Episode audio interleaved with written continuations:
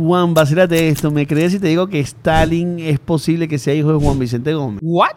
Pilla que este chisme viene de 1870. Supuestamente un circo de gitanos visitó el norte de Santander en Colombia y Juan Vicente Gómez lo fue a visitar. Ahí visitó y frecuentó algunas veces a una tal Georgina que leía las cartas y el futuro. De esos encuentros no se sabe qué pasó, no hay video, no hay nada. Ajá, pero entonces es chisme, chisme, porque eso que me estás contando no dice nada. Resulta ser que ese circo regresó a Europa y al paso de unos pocos meses, Georgina dio a luz. Y por ahí se rumorea que fue hijo de Juan Vicente Gómez. Y según la leyenda, ese niño se llamaba Iosif Stalin.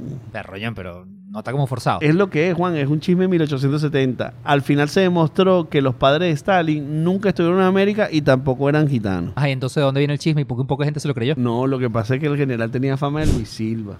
Antes de su muerte tenía como 63 hijos. Con la misma mujer. ¿Qué crees tú, Juan? Por eso, para mucha gente no fue demasiado difícil creer esa leyenda. Además, había cierto parecido físico, utilizaban el mostacho igual, pero no, nada que ver. Stalin no tenía nada que ver con esa gente. Bueno, papá e hijo no, pero como primos pasa colado.